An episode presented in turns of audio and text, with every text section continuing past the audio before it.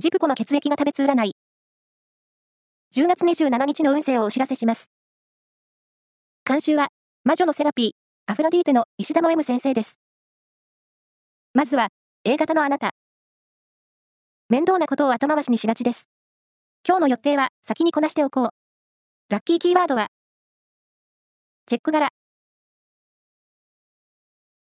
続いて B 型のあなた。向上心に恵まれています。仕事も勉強もじっくり取り組めそう。ラッキーキーワードは、読書。大型のあなた。疲れ知らずの一日です。紅葉など季節の恵みを感じる計画を立てよう。ラッキーキーワードは、アイロンがけ。最後は AB 型のあなた。交友面で明るくハッピーな出来事がありそうです。ラッキーキーワードは、入浴剤。以上です。